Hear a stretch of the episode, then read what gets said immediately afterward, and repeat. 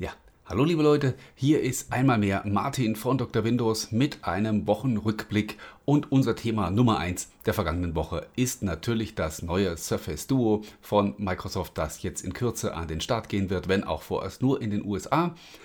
Dann sprechen wir über gute und, gute und schlechte Nachrichten zum Thema Xbox. Äh, es gibt ein bisschen was zu OneDrive und gesperrten Microsoft-Konten, weniger schöne Geschichte und last but not least natürlich noch ein bisschen was Neues zu Windows 10. Und dann starten wir, wie sollte es anders sein, äh, mit dem Surface Duo. Microsoft hat das Gerät in den USA jetzt diese Woche offiziell vorgestellt. Es wird dort ab dem 10. September im Handel sein. Und ja, es hat natürlich alle Diskussionen in Gang gesetzt, die wir aber eigentlich auch in den letzten Monaten schon geführt hatten zu diesem Gerät. Mm, es wurde ja viel gesprochen über die Spezifikationen, die natürlich nicht so super up-to-date sind, über die Kamera, die mit den anderen Smartphone-Flaggschiffen nicht mithalten kann. Alles absolut berechtigte Einwände und ja, Microsoft sagt ja auch natürlich, das Surface Duo ist ja eigentlich gar kein Smartphone, sondern ein neuer Formfaktor für ein mobiles Gerät. Das ist natürlich richtig. Andererseits tritt es natürlich in Kon Konkurrenz zu Smartphones, denn es gibt äh, eigentlich keinen Grund, zwei Geräte mit sich herumzutragen. Somit müsste man sich also fragen, kaufe ich mir ein Smartphone, so wie ich es bisher kannte, oder ein Surface Duo. Und äh, insofern sind die Vergleiche natürlich ein Stück weit auch absolut berechtigt. Gleichzeitig äh, bin ich aber der Meinung, sollte man Microsoft zumindest die faire Chance geben, ihre Geschichte zu diesem Gerät zu erzählen. Und ja, da wir das Gerät sowieso nicht kaufen können, vorerst in Deutschland, können wir das quasi mit einem gewissen Abstand, mit einer gewissen Distanz äh, tun, ohne uns die ganze Zeit fragen zu müssen, ob wir das Gerät nun tatsächlich kaufen würden oder nicht, weil können wir ja sowieso nicht. Und ja, ähm, ich weiß nicht, ob ihr die Blogposts von Microsoft in Person von Panos Panay gesehen, gelesen habt oder auch das Video gesehen habt, in dem er das Surface Duo präsentiert. Falls nicht und falls euch das Thema interessiert und ihr diesem Dual-Screen-Szenario ein bisschen gegenüber aufgeschlossen seid, dann kann ich euch nur sehr empfehlen, das nachzuholen, denn man bekommt da sehr gut ein Gefühl dafür, wie, wie wichtig Microsoft dieses Thema Dual Screen ist und wie sehr sie an diese Vision glauben, dass man eben mit zwei Bildschirmen sehr viel produktiver sein kann, mobil, ähm, als man das bisher eben mit einem klassischen Smartphone äh, konnte. Die Frage ist natürlich, äh, wen interessiert das? Also wie viele Leute sind potenzielle Kunden für das für so ein Surface Duo? Und ähm, da müssen wir auch so ein bisschen aufpassen. Also äh, ich sage das schon eben bei den Spezifikationen. Natürlich wird dieses Gerät zerrissen werden. Die Leute werden das testen, werden es in den Vergleich setzen zu bekannten Smartphones, dem iPhone oder einem Samsung Galaxy oder was auch immer und werden feststellen, dass in vielerlei Hinsicht das Surface Duo eben nicht mithalten kann. Das ist ein Stück weit fair, aber ein Stück weit halt auch eben wieder nicht, wenn wir eben uns nur auf die Frage des Formfaktors konzentrieren. Und ähm, um auch mal so ein bisschen ein Gefühl zu bekommen, äh, wie groß denn dieser Markt eigentlich ist, ähm, sage ich euch mal eine Zahl. Also die Analysten sind sich da jetzt nicht so hundertprozentig einig, aber man kann davon ausgehen, dass im Jahr 2019 circa 1,3 Milliarden Smartphones verkauft wurden weltweit. 1,3 Milliarden. Das heißt, wenn Microsoft nur ein einziges Prozentchen von diesem Marktanteil haben wollte, müssten sie schon 13 Millionen Surface Duo verkaufen. Das wird nicht passieren. Da, das kann man so sagen, äh, selbst wenn man die ganze Sache objektiv betrachtet. Das ist eine völlig aberwitzige Zahl. Das heißt, ja, selbst wenn Microsoft nur eine Million von den Dingern verkauft, dann sind sie vermutlich, was die Hardware betrifft, schon im, im profitablen Bereich. Ähm, haben aber dann sozusagen einen Smartphone-Marktanteil von irgendwie 0,08% oder so, also unterhalb der Wahrnehmungsschwelle. Das heißt, ohne schlecht über das Gerät zu reden, kann man ihm vorhersagen, dass es ein Flop wird am Smartphone-Markt. Also gemessen an dem, wie groß dieser Markt ist und wer da wie viele Geräte verkauft, wird das Surface Duo nicht mal Hintergrundrauschen werden. Das, das fällt einfach gar nicht auf, dass es überhaupt existiert. Aber mit einer Million Kunden kann man schon ganz schön was anfangen. Und ich glaube, also das ist jetzt natürlich auch nur eine willkürliche Zahl. Ich weiß nicht, ab welcher Summe Microsoft denn überhaupt in den profitablen Bereich kommt und ob ihnen das überhaupt wichtig ist bei einem Gerät der ersten Generation. Das ist nämlich so ein bisschen die spannende Frage, die uns dann auch zur, zur eigentlichen Thematik bringt, nämlich ähm, hat Microsoft noch mehr vor mit Android? Oder ist das Surface Duo jetzt einfach so ein Projekt, das man einfach mal rausschmeißt, so ein, so ein Versuchskaninchen, mal guckt, ob es jemand kauft und wenn nicht, dann lässt man es wieder bleiben und wenn doch, dann macht man ein bisschen mehr. Ich habe vor einem Monat noch ganz anders über das Thema gedacht. Da dachte ich nämlich tatsächlich, das wäre einfach mal so ein Prototyp, den man jetzt auf den Markt schmeißt und wenn das halt dann eben nicht genügend Leute kaufen, dann stopft man das wieder ein, sagt, okay, schön, was, schön dass wir darüber gesprochen haben, jetzt haben wir das auch mal versucht, ähm, dann packen wir das wieder weg. Das ist zwar auch grundsätzlich möglich, allerdings glaube ich schon, dass Microsoft eine eher langfristige Strategie hat, was Android betrifft und dass das Surface Duo auf keinen Fall das einzige Android-Gerät von Microsoft bleiben wird. Was noch für andere Geräte kommen, da können wir jetzt drüber reden. Ich bin mir sehr sicher, beziehungsweise ich weiß auch aus zuverlässiger Quelle, dass es ein Surface Duo 2 schon gibt. Das heißt, daran wird gearbeitet. Das allein heißt natürlich auch wieder nichts. Man muss immer wieder mit den Eventualitäten hier hantieren. Ähm, wer Microsoft schon länger beobachtet, weiß, es gab mal ein Produkt namens Surface Mini. Das stand quasi schon auf der Bühne im Rampenlicht, fertig für die Präsentation. Und kurz bevor der Vorhang hochging, hat dem Ding auch jemand schnell einen Tritt gegeben und sagt, oh, weg machen wir doch nicht. Also äh, nichts ist hier in Stein gemeißelt, aber wie gesagt, ich weiß sicher, an einem Surface Duo 2 wird gearbeitet und äh, wenn Microsoft diese Vision von Dual Screen wirklich ernst ist, dann dürfen sie sich eigentlich auch überhaupt nicht davon leiten lassen, wie viele Leute sich jetzt für das Surface Duo interessieren, sondern sie müssen einfach daran weiterarbeiten und äh, das nächste Gerät rausbringen und schauen, ob dann äh, die Kunden darauf anspringen und ob vielleicht auch andere Hersteller ähm, ja, sich dieses Konzept dann mal näher anschauen und sagen, vielleicht machen wir sowas auch. LG hat ja sogar äh, bereits ein solches Gerät auf dem Markt schon seit letztem Jahr. Also Surface Duo ist gar nicht das erste Dual-Screen Android-Gerät überhaupt. Abgesehen davon glaube ich, dass es noch weitere Android-Geräte geben wird. Vorstellbar wäre für mich zum Beispiel ähm, ein Gerät so wie das Surface Go oder das Surface Pro im Android-Format. Das werden natürlich auch nur Android-Tablets und die haben es bekanntermaßen auch nicht so furchtbar leicht am Markt, aber ähm, es wäre hier Premium-Segment und die, wenn wir uns einfach mal vorstellen, ein Gerät wie jetzt beispielsweise das Surface Go, das ja schon sehr stark auch auf, auf Tablet-Nutzung ausgelegt ist, allein schon wegen der Größe, taugt es halt eben nicht als vollständiger Laptop-Ersatz. Wenn wir jetzt mal vorstellen, uns vorstellen, dass da alle Microsoft-Software drauf läuft, was sie heute schon tut, weil es alle wichtigen Programme von Microsoft für Android gibt, und ich zusätzlich noch die Vielfalt aus dem Google Play Store habe, also ganz viele Tablet-Apps, die sind zwar für Android auch nicht so toll, aber es ist halt nun mal wesentlich mehr als das, was es für Windows gibt. Ja, wenn ich diese Vielfalt dann auch noch habe, dann könnte so ein, so ein Surface Go mit Android durchaus eine interessante Option sein. Was ich nicht glaube, ist, dass ähm, wir sowas wie ein Surface Uno sehen werden, also ein, ein klassisches äh, One-Screen-Smartphone sozusagen von Microsoft, weil ich glaube, dass das einfach nicht die Stoßrichtung ist, in die sich Microsoft bewegt. Die wollen Neues ausprobieren, sie wollen neue Formfaktoren unter die Leute bringen.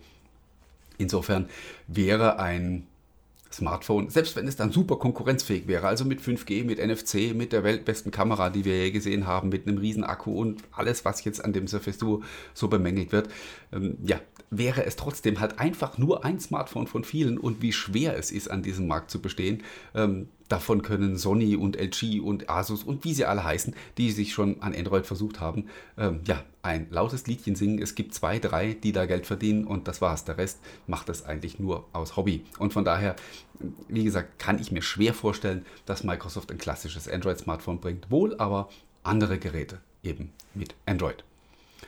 So, damit habe ich fast die Zeit, die ich mir eigentlich für äh, meinen Wochenrückblick komplett nehme, äh, schon für das, N für das Surface Duo verballert. Äh, macht aber nichts, wir machen jetzt trotzdem weiter. Ähm, die restlichen Themen der Woche sind aber dann auch ein bisschen schneller erzählt. Äh, ein unschönes Thema muss ich leider anschneiden. Es betrifft OneDrive und den Upload privater Fotos. Hier darf ich euch einladen, auf Dr. Windows zu schauen und euch den entsprechenden Artikel durchzulesen. Ähm, wie ihr wisst, beackere ich seit einer ganzen Weile schon die Problematik, dass Microsoft-Konten scheinbar willkürlich ohne Begründung gesperrt werden. Die Kunden erfahren auch nicht, warum ihre Konten äh, nicht mehr zugänglich sind. Und ja, hier hat sich in den letzten Wochen ein Schwerpunkt gebildet, nämlich, äh, ja, es hat den Anschein, man muss hier mal ganz vorsichtig sein, weil wie gesagt, den Kunden wird nichts erzählt und sie erfahren auch auf Nachfrage nicht, was ihnen vorgeworfen wird. Es scheint aber so zu sein, dass wenn man größere Mengen Bilder auf OneDrive hochlädt, dass dann potenziell die Gefahr drastisch steigt, dass das Konto gesperrt wird. Es ist ja eine KI im Einsatz, die alle eure hochgeladenen Bilder überprüft und dann zum Beispiel halt auf pornografische Darstellungen oder Kinderpornografie oder andere böse Dinge, Gewaltdarstellung und so weiter überprüft. Und ja, diese KI scheint sehr rigoros zu sein und führt dazu, dass die Konten der Betroffenen dann gesperrt werden. Das, die, die Sperrung erfolgt dann mit dem Hinweis auf illegale Aktivitäten also auch jede Form mit dem Microsoft Support in Kontakt zu treten geht ins Leere. Diese Konten werden nicht mehr freigegeben. Ich habe da auch über persönliche Kanäle eskaliert. Keine Chance. Diese Konten sind dicht und es, alles, was damit dranhängt, geht unwiederbringlich verloren. Sehr unschöne Geschichte, zumal, wie gesagt, hier auch Leute betroffen sind, ähm, ja, wo man zumindest diskutieren kann. Also ich habe die Leute natürlich dann auch gefragt, mit denen gesprochen und einer hat ganz unumwunden zugegeben, hat gesagt, ja, ich habe Fotos in meinem OneDrive liegen oder beziehungsweise in meiner Bildersammlung. Äh, die sind durchaus freizügig von mir und von meiner Partnerin und so. Aber ja, was geht das Microsoft an, was ich da ähm, für Bilder sammle? Also nach deutschem Recht absolut alles legal, aber ja, ihr kennt die Amis und die Brüderie. Ja, oder ihr habt zum Beispiel ein Bild, ihr habt ein eigenes Baby und habt dann ein Foto irgendwie von dem, äh, ja, wo es da ohne Windeln liegt und schon springt die äh, Kinderpornografie-Erkennung an und schwupp ist das Konto weg. Das ist deswegen so problematisch, weil es anscheinend niemand prüft. Also das läuft einfach durch, das Konto ist gesperrt, bumm, das war's und keine Chance mehr. Und ich kann im Moment wirklich nur den Tipp geben, ähm, speichert keine Fotos auf OneDrive. So blöd das klingen mag, aber das scheint im Moment die sicherste Wahl zu sein, wenn euch euer Konto lieb und heilig ist. Denn ähm, hier liegt vieles im Argen und äh, ja, Mehr kann ich einfach, einfach, einfach nicht dazu sagen, ohne unhöflich zu werden. Äh, ich kann nur hoffen, dass Microsoft hier seinen Laden schnell wieder unter Kontrolle bringt. Äh, sucht euch für eure Fotos, wenn ihr sie in die Cloud speichern wollt, irgendeinen anderen Anbieter, welcher ist eigentlich egal, oder nehmt ein OneDrive-Konto, ähm, das nur für Bilder zuständig ist. Wenn das dann gesperrt wird, ist egal, ist nicht, ist nicht viel verloren. Aber die Problematik eben bei Microsoft ist halt eben auch das Ausmaß, das das annimmt. Also ähm, du lädst irgendwie ein Bildchen hoch auf OneDrive, das beanstandet wird und dann ist deine Mailadresse weg, äh, du kannst deine Xbox wegwerfen mit sämtlicher Software die, und Spiele, die da drauf sind. Ähm, ja, und alles, was eben noch so an so einem Microsoft-Konto hängt. Und deswegen, wie gesagt, kann man im Moment, solange Microsoft hier nicht für Ruhe sorgt, nur davon abraten, Fotos auf OneDrive zu speichern. Gut. Dann kommen wir noch zum Thema Windows 10. Da gibt es auch eine kleine Neuerung, die in dieser Woche angekündigt wurde für die Insider. Äh, Microsoft möchte, dass die Nutzer in Zukunft besser verstehen, was bei so einem Update vor sich geht, also bei so einem Feature-Update. Darum soll in Zukunft, wenn ein solches Feature-Update durchgelaufen ist, ja, so eine Art Pop-up erscheinen, ähm, das den Nutzer dann informiert, welche Neuerungen es in diesem Update gibt. Ist grundsätzlich eine gute Idee. Der Zeitpunkt ist natürlich eher ungünstig, weil die Leute mögen keine Updates, das wissen wir. Und ähm, ja, dann sitzt du da vielleicht stundenlang, äh, bis dein Feature-Update endlich installiert ist. Der Rechner fährt wieder hoch, du willst wieder anfangen zu arbeiten und dann kommt da so ein Fenster und sagt, guck mal, was wir schönes Neues haben. Und du sagst, hau mir ab, ja, ich habe jetzt lang genug äh, gewartet, bis ich endlich wieder arbeiten kann. Ich weiß allerdings auch nicht, was der beste Zeitpunkt ist, um die Nutzer zu informieren. Dass man sowas machen will, ist cool, weil es gibt ja echt viele auch versteckte Features, die man den Leuten irgendwann zeigt, die sagen, boah, was, das kann Windows 10, das wusste ich überhaupt nicht und dann sind sie total glücklich. Insofern nachvollziehbar. Man kann das übrigens auch abstellen. Das ist äh, vielleicht auch eine ganz wichtige Information, gleich ohne Tricks irgendwie. Das Ganze läuft über die, über die App Tipps, heißt die. Und da kann man dann eben einen Schalter setzen, dass man diese Hinweise nicht sehen möchte. Keine Ahnung, wie man das noch besser lösen könnte. Vielleicht äh, ja, so ein bisschen in Form eines Unterhaltungsfilmchens, während das Update, Update läuft, weil da kann ich den PC sowieso nicht benutzen und dann kann der Benutzer entscheiden, bleibe ich davor sitzen und gucke mir das an oder gehe ich Kaffee trinken mit dem Hund Gassi oder was auch immer. Gut, Patch Day war auch noch diese Woche. Es gab neue Sicherheitsupdates für Windows 10. Glücklicherweise gibt es dazu nichts weiter zu berichten. Keine Nachwehen, keine Berichte über abstürzende oder nicht mehr startende Systeme. Gott sei Dank. Darf ja auch mal sein. Dann kommen wir last but not least zum Thema Xbox. Da gab es gute und schlechte Nachrichten, nämlich einmal, dass die Xbox Series X planmäßig im November an den Start gehen wird. Gerüchte sprechen vom 6. November, weil man irgendwo Pakete gefunden hat, wo die Controller drin liegen für die neue Xbox, die schon im Einzelhandel im Lager liegen sollen und wo eben draufsteht, bitte nicht vor dem 6. November öffnen. Von daher geht man davon aus, dass der 6. November das Startdatum sein wird für die Xbox Series X. Dann haben wir von der Xbox Series S diese Woche noch was gehört, äh, nämlich besagte Controller sind doch hier und da schon im Handel aufgetaucht und die tragen einen Hinweis, äh, dass sie kompatibel mit der Xbox Series X und mit der Xbox Series S sind. Äh, also sofern das überhaupt noch ein Geheimnis war, dass Microsoft an einer etwas schwächeren Konsole arbeitet, dann ist es jetzt endgültig gelüftet. Wissen wir das auch. Eine Weniger schöne Nachricht gab es für alle Halo-Fans, nämlich das neue Halo Infinite wird sich verzögern, wird erst im Jahr 2021 auf den Markt kommen. Die Reaktionen waren erstaunlich gelassen darauf, also die meisten Spieler haben gesagt, ja ist okay, verschiebt es lieber und macht es dafür richtig. Äh, ich warte lieber ein bisschen länger und habe dafür ein cooles Game. Das hat mich tatsächlich überrascht, wo die Leute doch heute wegen jedem kleinen Furz sofort auf der Palme sind. Äh, in dem Fall hat sich die Empörung wirklich in Grenzen gehalten. Unschön ist es natürlich, äh, Halo ist natürlich der Titel, den man mit der Xbox assoziiert und dass eine neue Konsolengeneration ohne das neue Halo startet, ist natürlich schon ein Schönheitsfleck. Aber wie es aussieht, scheint es die Community nicht weiter großartig zu stören. Wir warten natürlich weiter ungeduldig äh, A, darauf, dass Microsoft den Termin endgültig bestätigt, äh, sollte es tatsächlich der 6. November werden, dann ähm, wäre es langsam mal Zeit, weil es sind weniger als drei Monate und dann äh, könnte man uns ja langsam mal erlauben, das Ding vorzubestellen. Aber, aber, aber dazu müsste man uns einen Preis nennen und äh, so wie es aussieht, zieht es Microsoft wirklich durch, was man äh, den Berichten äh, so zufolge entnehmen konnte, nämlich dass man wartet, bis Sony die Hosen runterlässt und einen Preis für die PS5 setzt, festlegt, damit man anschließend den mit der Xbox Series X unterbieten kann. Ich bin mal gespannt, wie lange die beiden sich belauern. Ne? Am Ende werden die beiden Konsolen vielleicht noch verschoben, nur weil keiner einen Preis verraten will. Äh, Soweit wird es hoffentlich nicht kommen.